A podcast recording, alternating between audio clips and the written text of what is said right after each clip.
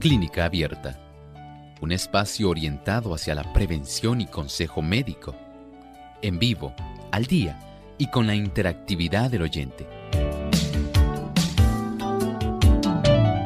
Clínica Abierta, poniendo al doctor a su alcance para un diálogo claro y honesto, porque nos importa su bienestar y salud.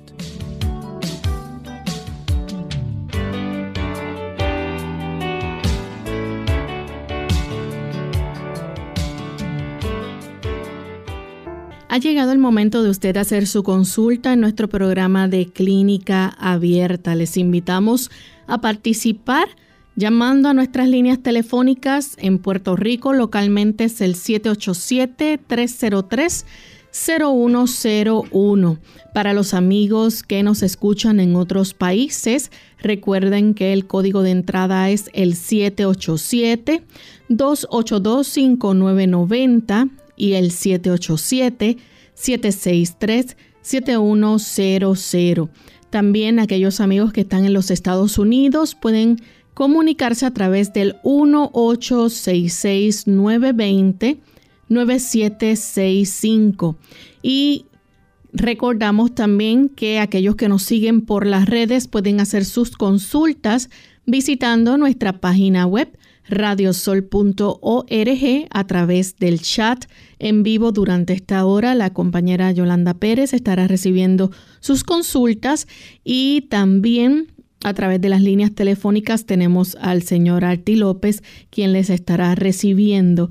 De igual forma, aquellos que nos siguen a través del Facebook en las redes sociales, recuerden que durante la hora de este programa en vivo pueden efectuar también su consulta.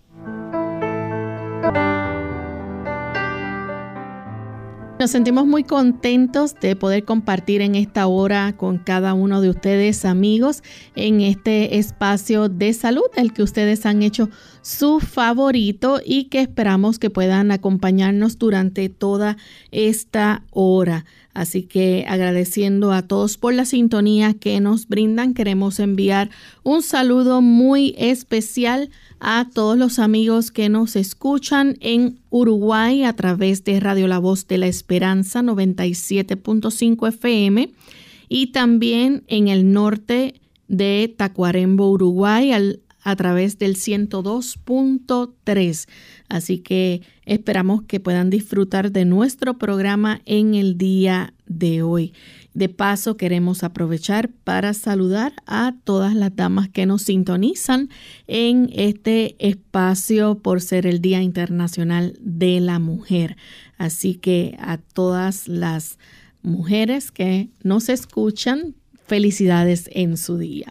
Damos también una cordial bienvenida al doctor Elmo Rodríguez. ¿Cómo está, doctor? Saludos cordiales, muy bien Lorraine, gracias al Señor. Y Lorraine, ¿cómo se encuentra en este Día Internacional de la Mujer? Muy bien, gracias. Qué bueno, también felicitamos a Yolanda y también a todas aquellas damas que hoy se enlazan. Muchas gracias por acompañarnos. Sabemos que las damas, Lorraine, vienen siendo casi la gran mayoría de la audiencia que tenemos, porque son las que precisamente en esta hora muchas de ellas están en ese ámbito laboral casi siempre hogareño.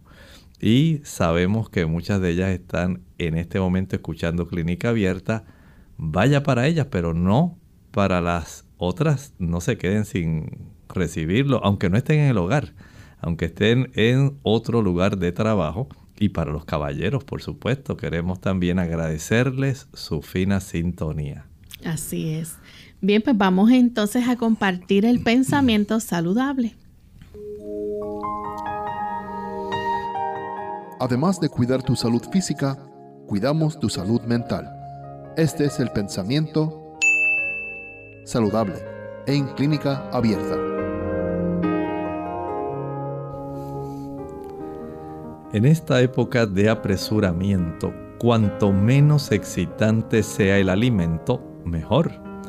Los condimentos son perjudiciales de por sí.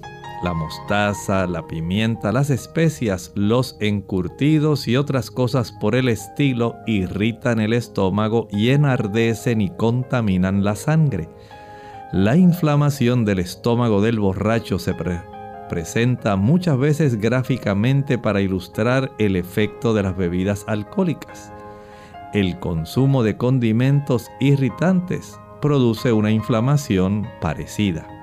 El organismo siente necesidad insaciable de algo más estimulante. Y muchas personas lamentablemente pues piensan que las especias, especialmente estas que hemos mencionado, no resultan en algo tan problemático. Cuando la realidad es que sí resultan en un gran problema. Mientras más usted inflama la mucosa de su estómago, más deseo sentirá en aquellos productos que también puedan estimular su sistema nervioso central.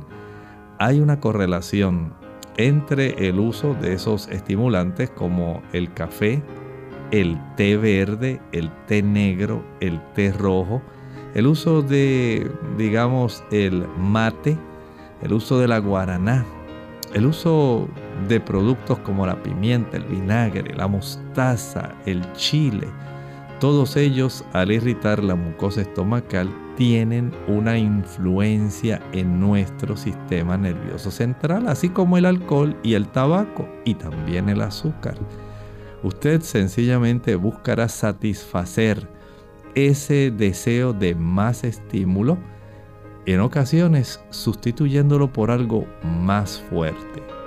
De ahí entonces tantas personas caen presas eventualmente de otros hábitos, precisamente como el uso de las drogas narcóticas. Comenzaron por algo sencillo, pero lamentablemente terminaron enredados, atrapados en las redes de la adicción. Comenzaron por una taza de café. Bien, vamos entonces a comenzar con las consultas de nuestros amigos y tenemos a Mabel desde los Estados Unidos con una pregunta. Adelante, Mabel. Sí, buenos días. Quisiera saber cómo se puede subir el HDL. Hago ejercicio cinco días a la semana, soy vegana, casi no como grasa eh, ni aceite, solo las nueces, eh, las porciones diarias de nueces. Los ejercicios lo hago más o menos de 45 minutos y estoy tomando vitamina D. Gracias. Gracias.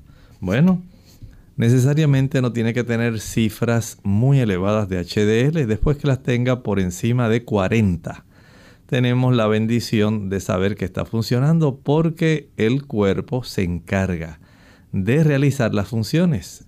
No es necesariamente que el colesterol o las lipoproteínas LDL sean malas. Ellas básicamente tienen una función transportadora, pero cuando ellas encuentran inflamación en el endotelio de las arterias, tratan de subsanar el efecto de esa inflamación depositándose sobre la superficie de las arterias para que la superficie pueda estar más suave, más lisa y sea más fácil el flujo de nuestra sangre a través de las mismas. El HDL generalmente lo que hace es facilitar el que pueda regresar estas moléculas hacia la circulación, hacia el hígado. Pero muchas personas pues le llaman el bueno, las lipoproteínas de alta densidad, porque ellas ayudan en la remodelación de ese tipo de lipoproteínas que se han depositado a consecuencia de la inflamación del endotelio. En ese aspecto, al usted no tener una significativa elevación del LDL y tener una adecuada cantidad, digamos, normal de HDL, su cuerpo básicamente está trabajando adecuadamente sin necesidad de tener que elevarlo sustancialmente porque el cuerpo entiende que no hay una necesidad para tener esto así. Hay personas que sí lo ameritan y el HDL, si ellos están haciendo las mismas condiciones que usted está practicando, se les va a elevar, pero están haciéndolo para tratar de remodelar y facilitar el que esas arterias están más elásticas. En su caso, sus arterias parece que están elásticas y no tienen depósitos de placa de ateroma que necesiten una elevación adicional. Nuestra siguiente consulta la recibimos de Providencia. Ella nos llama desde San Sebastián. Adelante Providencia con la consulta. Muy agradecida, muchísimas gracias. Tengo un hijo de 48 años que vive en New Jersey. A él le dio el COVID, no tuvo tratamiento. Después pasaron como tres meses, vivió la, el Omicron y entonces me dice él que ahora siente, ha pasado como tres meses, y dice que él siente como que se cansa, que no respira bien, este, que por favor, que me puede eh, decir el médico acerca de cómo yo lo puedo ayudar a este, con alguna cosa que le ayude. Muchísimas gracias. Muchas gracias se ha detectado ese tipo de situación donde las personas están sufriendo el COVID a largo plazo, long COVID. Y ese tipo de situación facilita que haya una serie de signos y síntomas que todavía en el transcurso del tiempo puedan desarrollarse y que resultan molestos para las personas. En el caso de su hijo, entiendo que sí se le puede ayudar. Número uno, si él está sobrepeso, trate de que él baje peso. Esto es muy importante. Ayuda para que la sangre pueda estar más fluida, pueda estar en una situación más ventajosa. Las personas con sobrepeso tienen bastantes problemas. Si tiene hipertensión arterial, debe tenerla bien controlada. Si tiene diabetes, debe tenerla bien controlada. Si es asmática o asmático, debe estar bien controlado en ese aspecto. Pero el detalle para poder ayudarlo, trate de adoptar una alimentación que sea baja en el estímulo para facilitar la inflamación. Y esto ha resultado muy, muy adecuado para muchas personas. ¿Que ¿Cuál es esa dieta? Elimine el azúcar. Todos los productos azucarados no los puede utilizar. También dígale que evite por los próximos dos meses todos los productos que son de origen animal. Los productos de origen animal son ricos en ácidos grasos saturados que facilitan la inflamación porque estos productos tienen una abundancia de ácido araquidónico y ese ácido por ser bastante predominante en los productos de origen animal facilita mucho los procesos inflamatorios que son la base del problema que se desarrolla cuando las personas adquieren el COVID. La reacción que se desencadena del contacto entre el virus y los neumocitos, esas células que son las que componen básicamente nuestros alveolos, va a ser de tal magnitud, va a haber tanta inflamación en esa área que puede impedir que haya una buena ventilación. Mientras menos eh, estímulo haya para facilitar la inflamación, mucho mejor para este paciente. Por lo tanto, evitar la leche, la mantequilla, el queso, los huevos, la carne, sea blanca, roja o pescado, es en este momento una necesidad para él. De esta manera se reduce muchísimo la oportunidad que él pueda desarrollar inflamación y perpetuar el problema de la dificultad respiratoria. Por otro lado, trate de que aumente la ingesta de los omega 3. Los omega 3 son antiinflamatorios. Los encontramos en las aceitunas negras, en la nuez de nogal, las walnuts, las que parecen un cerebro. También en las pacanas, pecans, lo encontramos en los pistachos, en la linaza abundantemente, mucho omega 3 en el aceite de oliva. También tenemos este beneficio cuando comemos espinacas. El consumo de habichuelas o frijoles soya también son muy buenos para lograr este propósito. Los piñones también. Vean cómo hay una diversidad. Mientras más usted sofoque la inflamación, más fácilmente se puede recuperar. Dígale ahora que prepare dos cosas adicionales. Número uno, que utilice vapores de eucalipto. Va a añadir en un litro de agua un puñado de hojas de eucalipto para que pueda inhalar ese vapor haciendo 100 inhalaciones consecutivas. Lo puede hacer en cuatro grupos de 25 mientras él se cubre su cabeza con una toalla y cubre la ollita también con una toalla de tal manera que queda una casita.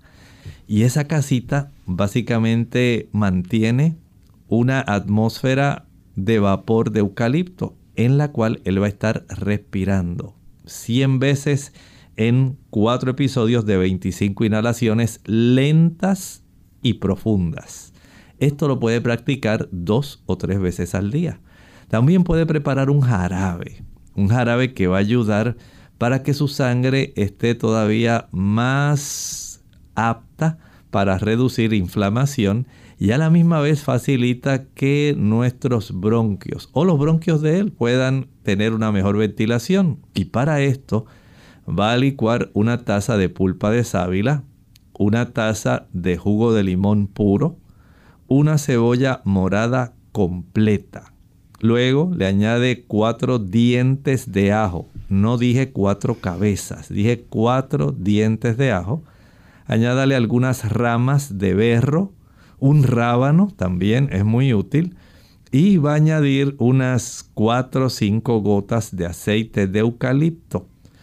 Una vez mezcle bien en la licuadora y cuele envase ese jarabe, lo refrigera y de ese jarabe va a tomar dos cucharadas cada 3 a 4 horas durante un lapso de unas 3 semanas. Claro, es recomendable que él pueda salir a caminar lentamente y pueda inhalar lentamente mientras va caminando para que pueda tener una mejoría significativa dígale que tome por lo menos 3 litros de agua al día para poder conservar una sangre que esté fluida y facilite el transporte de estos nutrimentos a la zona de la inflamación.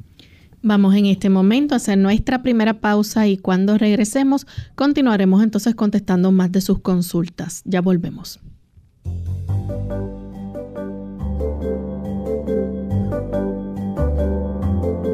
Prevención es salud. Infórmate y aprende. Una dieta malsana se asocia con la enfermedad renal entre los individuos pobres, señaló en el comunicado de prensa la autora del estudio, la doctora Deirdre Cruz, de la Facultad de Medicina de la Universidad de Johns Hopkins. Las intervenciones dietarias diseñadas para satisfacer las necesidades de esta población podría ayudar a reducir las disparidades en la enfermedad renal. El tercer estudio observó el control de la presión arterial entre 6.600 adultos blancos, negros, hispanos y asiáticos que sufrían de enfermedad renal. Los pacientes recibieron atención primaria en una red de salud que atiende a personas sin seguro y con seguro público en San Francisco. En general, la presión arterial de los pacientes era casi 20% más alta que los estimados nacionales y los negros tenían tasas más altas de presión arterial sin controlar que los blancos, señalaron la doctora Delphine Tuot de la Universidad de California en San Francisco y colegas. Los investigadores anotaron que las minorías raciales y étnicas son más propensas a desarrollar insuficiencia renal que los blancos, quizás en parte debido a un peor control de la presión arterial. Pero, como siempre recomendamos, para que tengas una buena salud, no olvides comer más frutas y verduras, ya que pueden ayudar a proteger tu riñón.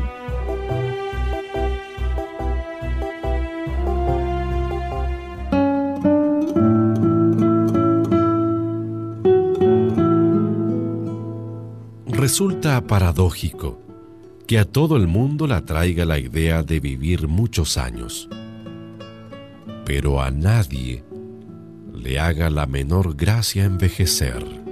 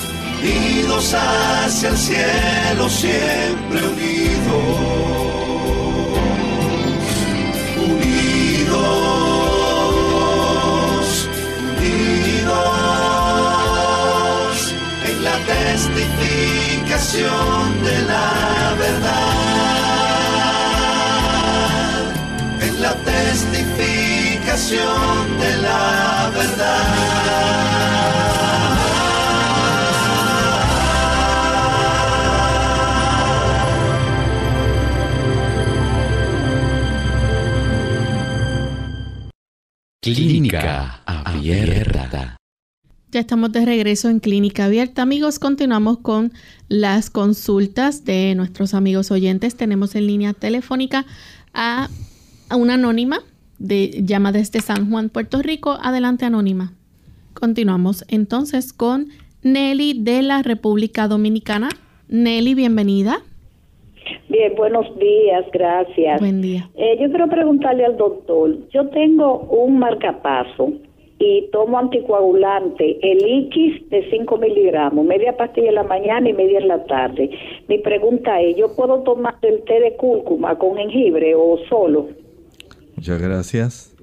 En realidad no se recomienda, ya que este tipo de producto, aunque es muy beneficioso, muy saludable, también puede propiciar un tipo de adelgazamiento de la sangre, que es precisamente lo que en usted se está tratando de lograr.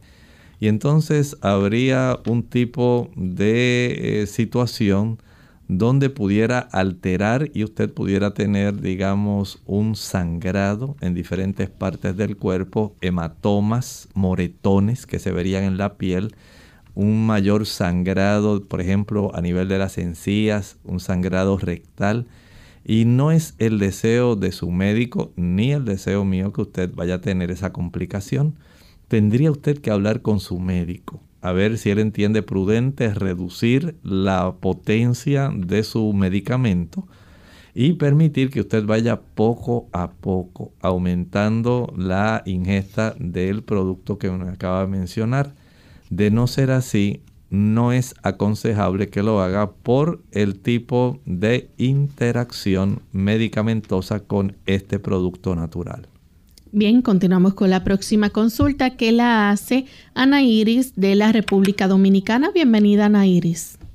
Eh, buenas tardes, muchas bendiciones por este excelente programa. Eh, quiero eh, darle una felicidad a todas las mujeres del mundo hoy en su día para que sigan hacia adelante con Dios siempre, que el Señor nos bendiga y nos proteja siempre. Doctor, mi pregunta es la siguiente. Yo fui al médico.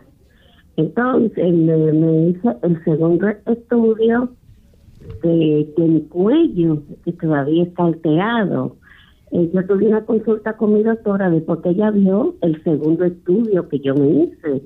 Ella me dijo que ella no encontró nada anormal en esa inflamación del cuello y que no, como que me olvide de eso. Entonces, ella me dijo que tengo que enfocarme en los ganglios linfáticos que están inflamados que ella no se explica por qué están tan inflamados sus ganglios, porque no se me presenta ningún proceso infeccioso, no se me presenta ninguna tuberculosis, no se me presenta ninguna causa que lo puede estar ocasionando.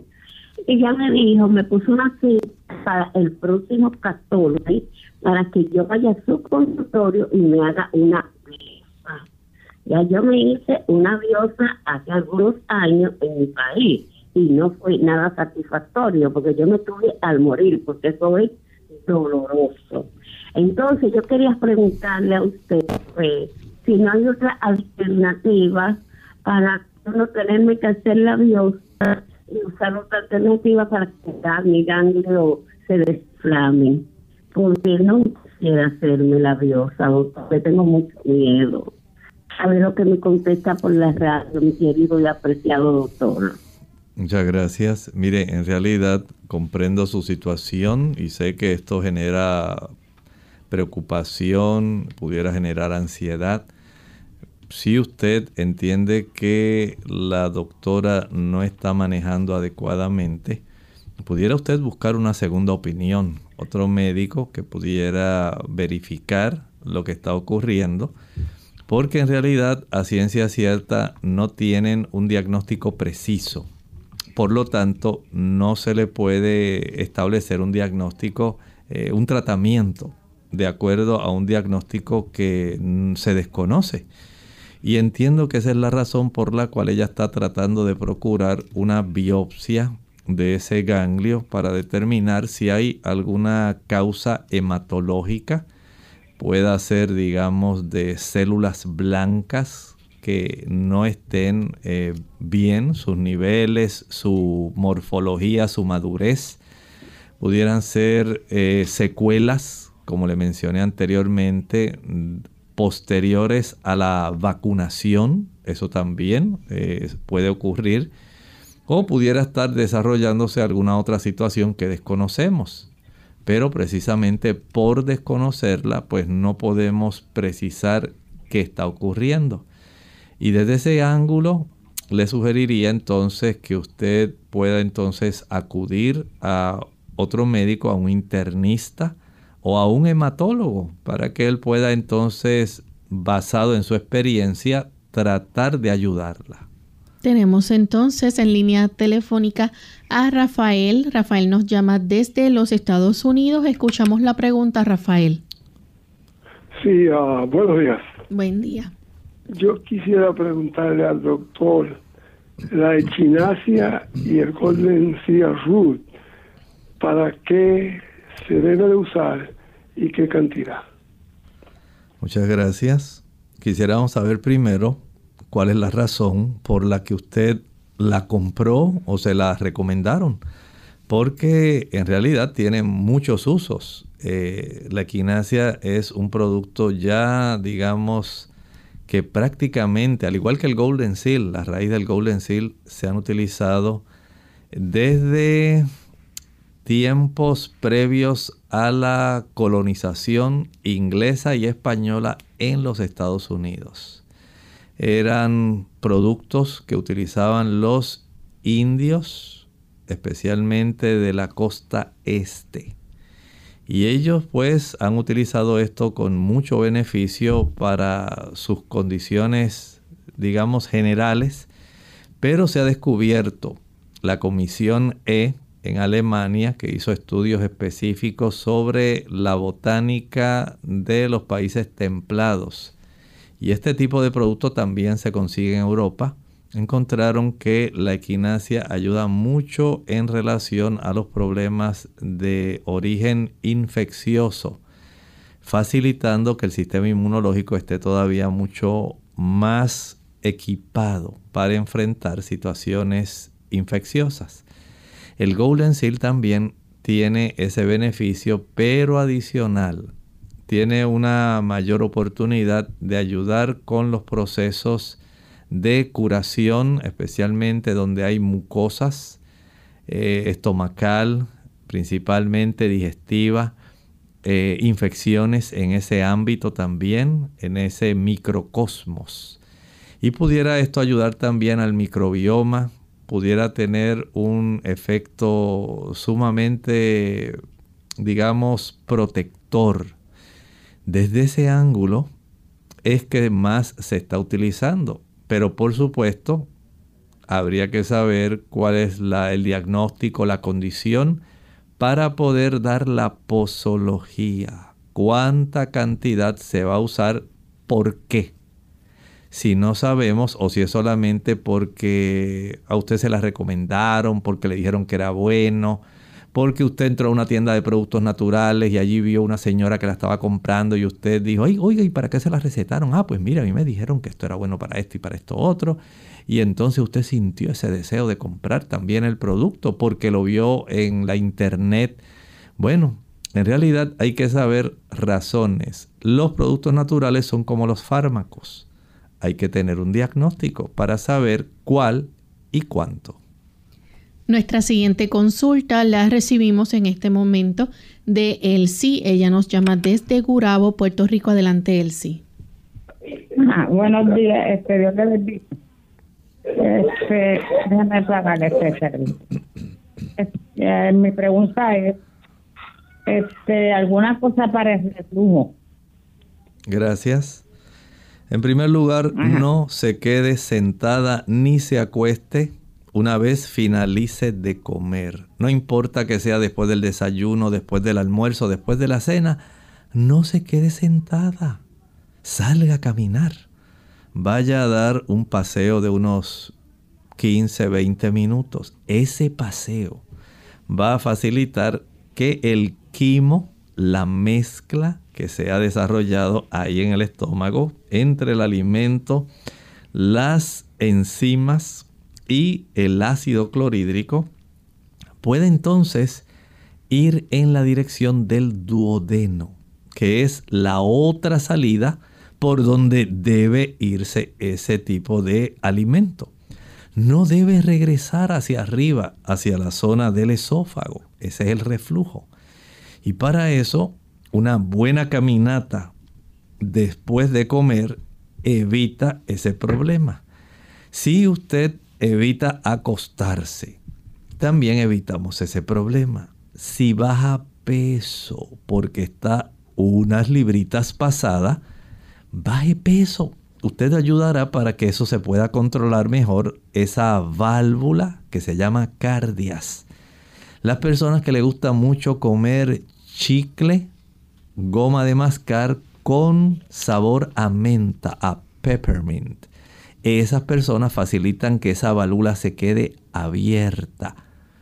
Y esto pues ya son situaciones que la ponen a usted en desventaja.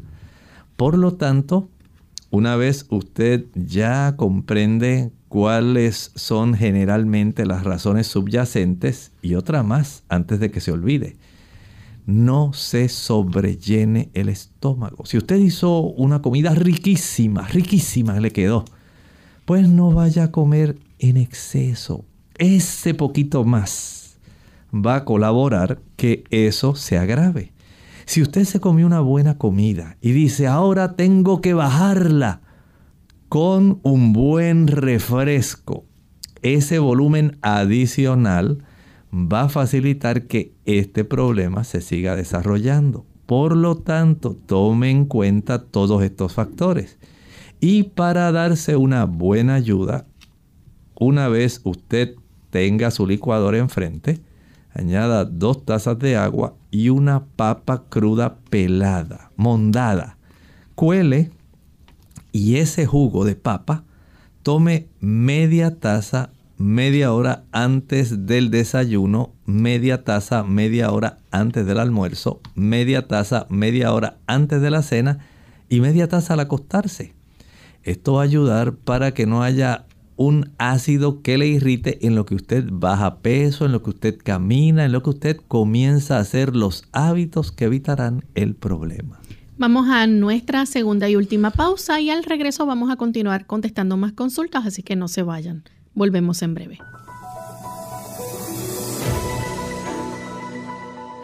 Cáncer de ovario. El aparato reproductor femenino contiene dos ovarios uno de cada lado del útero. Los ovarios, cada uno aproximadamente del tamaño de una almendra, producen los óvulos y las hormonas estrógeno y progesterona. El cáncer de ovario con frecuencia se detecta cuando éste ya se ha expandido a la pelvis y el abdomen. En este estadio tardío es más difícil tratarlo. El tratamiento de cáncer de ovario en un estadio temprano, cuando la enfermedad se encuentra solo en el ovario, tiene más probabilidades de ser exitoso. Generalmente, la cirugía y la quimioterapia se utilizan para tratar el cáncer de ovario.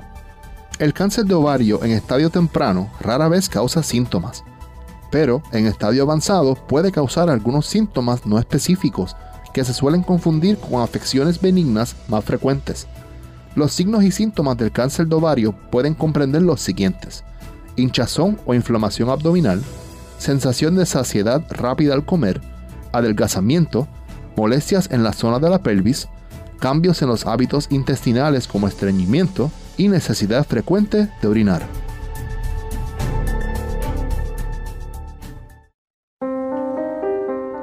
Generosa con abrazos y besos.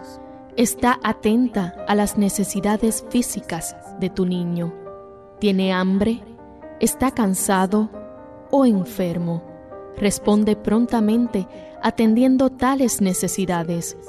Ponte en sintonía con las necesidades emocionales de tu hija. ¿Necesita ella una dosis extra de amor porque su mundo se le hizo pedazos? Asegúrate de que la reciba.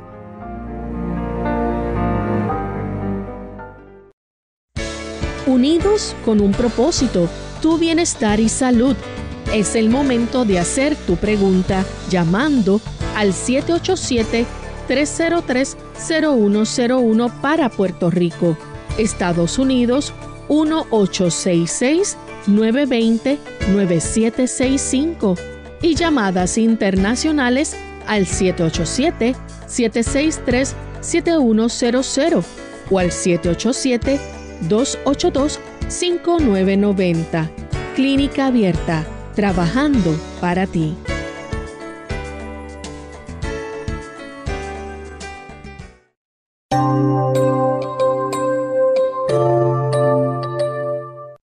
Ya estamos de vuelta en Clínica Abierta, amigos, y continuamos contestando sus consultas. En esta ocasión tenemos a Lucía de la República Dominicana. Adelante, Lucía, con la pregunta. Ay, muchas gracias. Eh, doctor, yo tengo una situación gástrica muy fuerte. Eh, no puedo ir al baño, siento como que nunca voy completo. Tengo muchos gases, muchos gases que me suenan...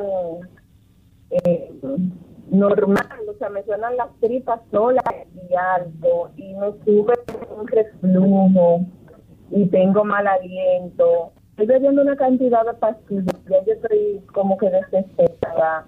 Eh, me pusieron un eh, omeprazol en la mañana, sutramal antes de cada comida, otra que se llama Rafagan y una para al baño y como quiera me sigue como toda la situación.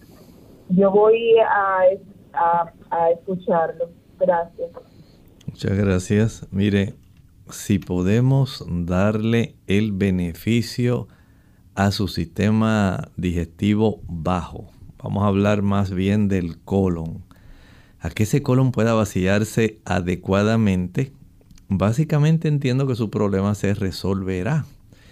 Si usted puede y se lo permite a su situación de salud y sus condiciones médicas, digamos, hacer una alimentación de frutas solamente por tres días. Escuche bien, va a alimentarse de naranjas dulces chinas, todas las que usted pueda comer solamente eso en el desayuno.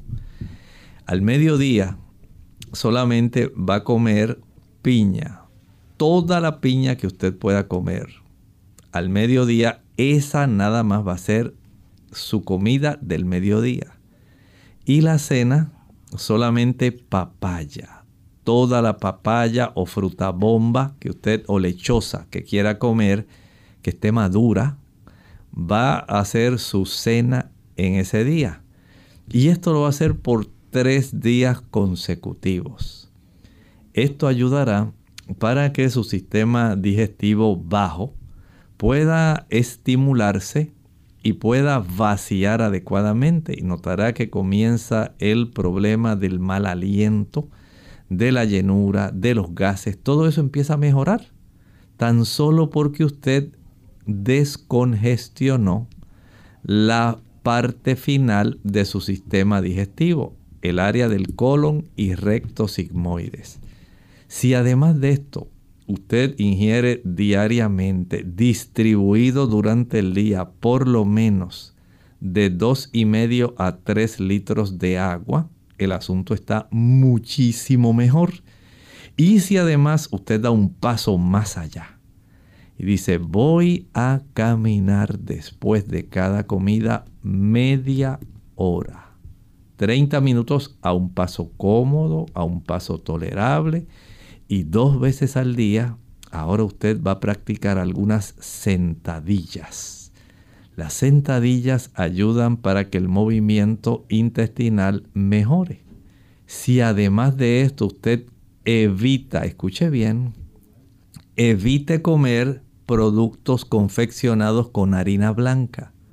Nada de pan blanco, ni arroz blanco y ningún tipo de postre, digamos, de repostería que esté confeccionado con harina blanca. Esto la va a estreñir. El queso, no importa qué tipo de queso, la va a estreñir, no lo use.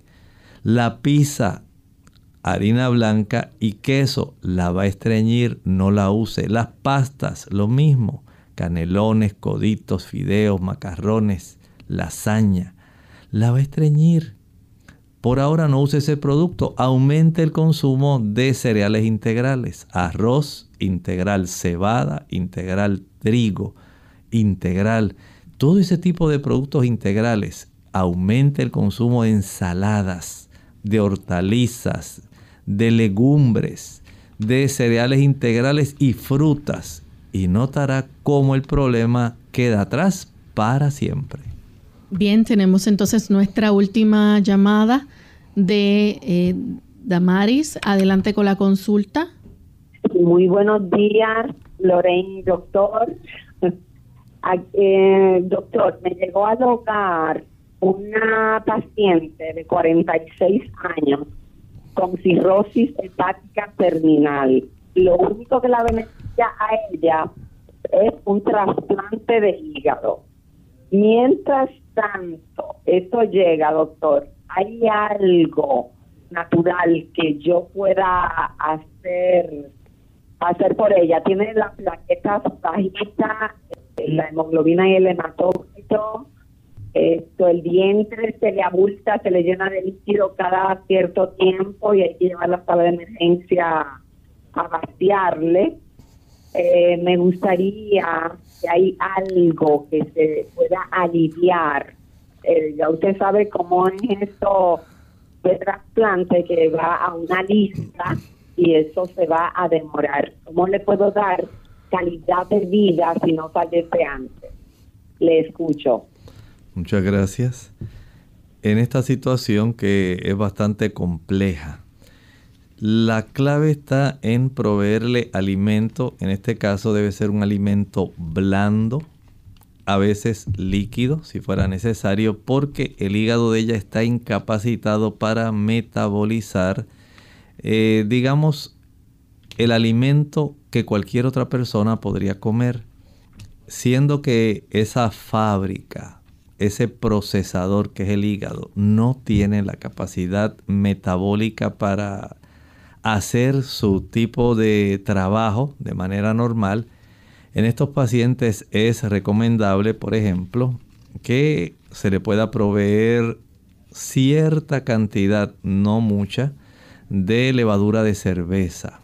Puede ser líquida, pero preferiblemente con los alimentos. Si se le hacen licuados, vamos a procurar darle poca cantidad porque el hígado no va a permitir el procesamiento de una cantidad de la cual disfrutaría cualquier persona. Eh, estas personas pueden usar, por ejemplo, puré, puré de calabaza, de papa, eh, pueden usar puré de espárragos, puré de repollo, sería útil. Eh, también puede comer algunos tipos de ensaladas sencillos, no hacer mucha combinación porque esos pacientes pues no tienen esa capacidad, sus eh, cicatrices que están básicamente ocupando todo el área de su hígado no le va a facilitar los procesos metabólicos a los hepatocitos. Y esto entonces ya trae ese problema de congestionamiento esa circulación que va desde el intestino en dirección al hígado no se lleva adecuadamente, ocurre un tipo de congestión que facilita el desarrollo de ascitis, la cantidad de líquido que queda en la cavidad abdominal. Eso nos dice de esa incapacidad que tiene el hígado para estar procesando adecuadamente, manejando un volumen de sangre que lleve los nutrimentos para que un hígado que no está en condiciones de hacer mucho procesamiento pueda conservarse sano. Así que esta persona, mientras pueda consumir una alimentación blanda, que sea nutritiva, pero que no sea muy abundante, va a tener ese tipo de beneficio. Me imagino que le han limitado la ingesta de líquidos para evitar precisamente una mayor complicación. Si este paciente se puede por lo menos poner a caminar asistido por alguien, supervisado, donde pueda caminar aunque sea cinco minutos si no se fatiga, que estos pacientes tienden a fatigarse y a tener las extremidades inferiores bien hinchadas Verifique todo esto. Es una situación que requiere mucha asistencia. Según se vaya caminando y se canse, sentarlo. Permitir que cuando ya se sienta otra vez fortalecido comience una caminata corta. En cierta forma puede ayudar un poco a las partes del hígado que todavía estén funcionantes. De esta manera entiendo que es lo mejor que podríamos hacer por este paciente. Bien, vamos a empezar con las consultas que tenemos en el chat y Facebook. Jackie Bustillo saluda desde Guatemala, tiene mini calcificaciones en ambos senos. En el Instituto de Cancerología le observan cada seis meses por algún cambio. Dice, ¿hay algún remedio natural para deshacer tales calcificaciones? Esas calcificaciones son evidencias de cambios inflamatorios dentro del estroma mamario. Y esto generalmente se debe, digamos, a ese tipo de inducción, de estímulo que usted le está proveyendo a sus glándulas mamarias, especialmente si usa café y si come chocolate. Lamentablemente, nuestro cuerpo tiene que reaccionar al insulto que usted le está provocando a esas áreas que son tan sensibles y que van lamentablemente a sufrir cambios. Estas calcificaciones preocuparían mucho más si comienzan a agregarse, si se tornan espiculadas, si asociadas a ellas hay desarrollo de alguna masa, si además de eso aparecen algunos nódulos, si hay cambios a nivel de la pared superficial de la mama, si comienza a notarse algún cambio en la anatomía del pezón o alguna secreción drenando de ese pezón. Si usted desea evitar complejidades, baje de peso si está sobrepeso. Evite las frituras las frituras tienen un estímulo estrogénico. La obesidad tiene un estímulo estrogénico. Evite los productos animales. Leche, mantequilla, queso, carne, huevos tienen estímulo estrogénico. El café, el chocolate, las frituras también van a inducir en, ese, en esa dirección. Ahora procure saber cómo está la cifra de su vitamina D sanguínea. Debe estar normalmente para usted protegerse sobre aproximadamente 45 hasta 60 nanogramos por mililitro. Aumente el consumo de productos ricos en carotenoides, zanahoria, calabaza, zapallos, el consumo de mango, el consumo de pimiento, zanahorias, espinacas, son protectores. También la vitamina E que encontramos en la semilla de girasol protege de ese problema. hay que tener en mente este tipo de beneficios y saber los factores que agravan la situación. Si está sobrepeso, baje peso, evite el café, evite el chocolate, la fritura, los productos que provienen de los animales. Comience un programa de ejercicio. Acuéstese temprano, ejercítese al sol para que reciba más beneficios e indague la cifra de su vitamina D sanguínea. Bien, tenemos entonces a Josías es Enzo. Dice, mi consulta es acerca del gonoderma lucidum. He tenido información de que es el rey de las hierbas medicinales y quisiera su opinión. Él escribe desde Perú. Bueno, indague un poquito más porque el Ganoderma lucidum es un hongo, es un tipo de seta que sí tiene efectos que son buenos desde el punto de vista inmunitario, pero cuando se combina especialmente con café, que es como más se está mercadeando, entonces ese beneficio se pierde. Si usted tiene el beneficio de utilizarlo en su forma natural puro que se puede conseguir. Hay personas que lo cultivan. En la internet se puede conseguir este tipo de producto. Al igual que el reishi, el shiitake, el ganoderma también es útil. Pero no así el combinarlo con café. Es totalmente perjudicial. Tenemos otra consulta de Jerry de Puerto Rico. Dice que el año pasado en abril salió con el Iron Ferritin y el Iron Saturation bajo. Comenzó a comer alimentos con hierro y el suplemento de hierro y hierba. Dice, ya estoy dentro de los niveles 27 para ambos y quisiera saber si puedo dejar de tomar el suplemento o quizás tomarlo en días alternos. Sí, podría irlo reduciendo porque tampoco deseamos que el cuerpo mantenga un exceso, especialmente en la ingesta de hierro.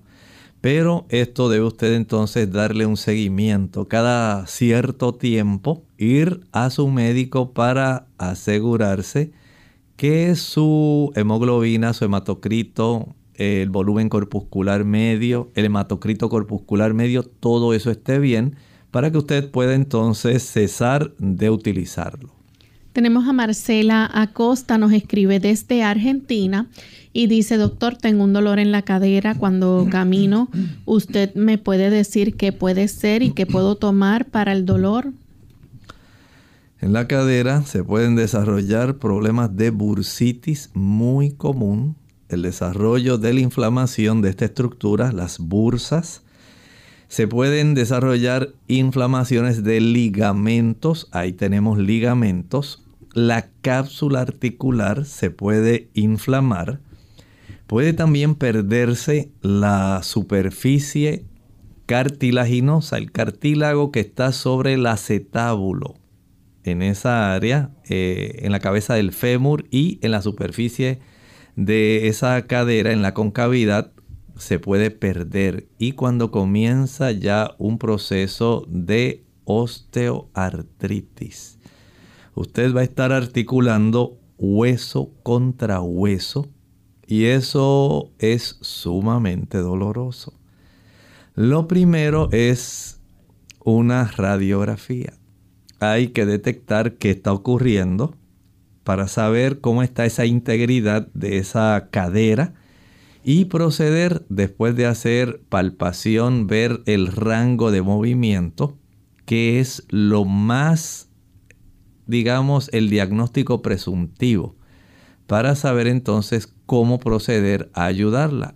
En lo que usted hace eso, puede usted friccionarse con un hielo en esa área de la cadera en el ángulo lateral, la cadera por el lado y esto puede reducir el dolor. No quiere decir que ya usted resolvió el problema. Vaya y sáquese, sáquese una radiografía. Bien, tenemos entonces a una anónima de Estados Unidos que nos escribe y tiene 35 años, fue al doctor de fertilidad porque nunca ha quedado embarazada. El diagnóstico es que no produce suficientes huevos. Le gustaría saber qué tendría que agregar y quitar de la dieta para ayudar a su cuerpo de forma natural a producir óvulos. Mire, ya la cantidad de óvulos está determinado genéticamente. Y de esa cantidad, entonces el cuerpo en el área del ovario permite la maduración de uno solo por mes. Uno solo. De tal manera que no, no desconocemos, ¿verdad? Si usted ya tiene esa situación o si sencillamente hay un trastorno donde se impide la maduración de ese folículo que es el que contiene dentro del folículo está en sí esa célula, ese gameto que se llama el óvulo. Y esos folículos abundan en, la, en los ovarios. Si el cuerpo no se le facilita el proceso de maduración, todo eso tiene una regulación hormonal, estrogénica principalmente, hasta el momento de la expulsión del óvulo. Ya luego entra una fase que está dominada por los progestágenos. Pero en su caso entiendo que hay un trastorno estrogénico, asumiendo que usted tiene la cantidad de óvulos adecuados desde el nacimiento. Es probable que haya una disrupción hormonal que impide la maduración de ese folículo para la expulsión del óvulo. Y esa disrupción hormonal se debe, por un lado, al estilo de vida que muchas damas llevan. No sé si este será su caso. Pero si usted no descansa lo suficiente cada noche, duerme menos de 7 horas, si no se ejercita, si usted consume muchos productos de origen animal, ricos en estrógeno, estamos hablando de la leche, la mantequilla, el queso, los huevos, la carne, la fritura. Si usted está sobrepeso, entonces ya tenemos razones. Y además de esto, ha utilizado algún tipo de terapia anticonceptiva o alguna terapia hormonal. Todo eso puede estar influyendo en conjunto o en parte a su problema. Por lo tanto, pondere lo que estamos hablando, verifique qué factores están a su alcance y corríjalos. Entiendo que usted podría ayudarse. Ya hemos llegado al final de nuestro programa, amigos. Agradecemos a todos por la sintonía y las consultas que realizaron en el día de hoy. Aquellos que no tuvieron la oportunidad de compartirlas, les invitamos a que nos acompañen el próximo jueves en otra edición más de preguntas. Bien, vamos en esta hora entonces a finalizar con el pensamiento bíblico de hoy. La Sagrada Escritura nos dice el deseo de Dios, amado. Yo deseo que seas prosperado en todas las cosas y que tengas salud, así como prospera tu alma. Nosotros entonces nos despedimos y será hasta la siguiente edición de Clínica Abierta. Con cariño compartieron el doctor Elmo Rodríguez Sosa y Lorraine Vázquez. Hasta la próxima.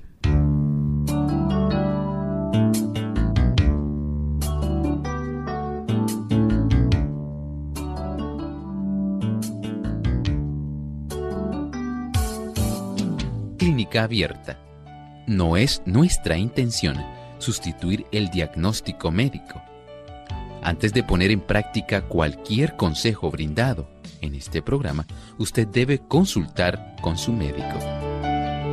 Hasta la próxima.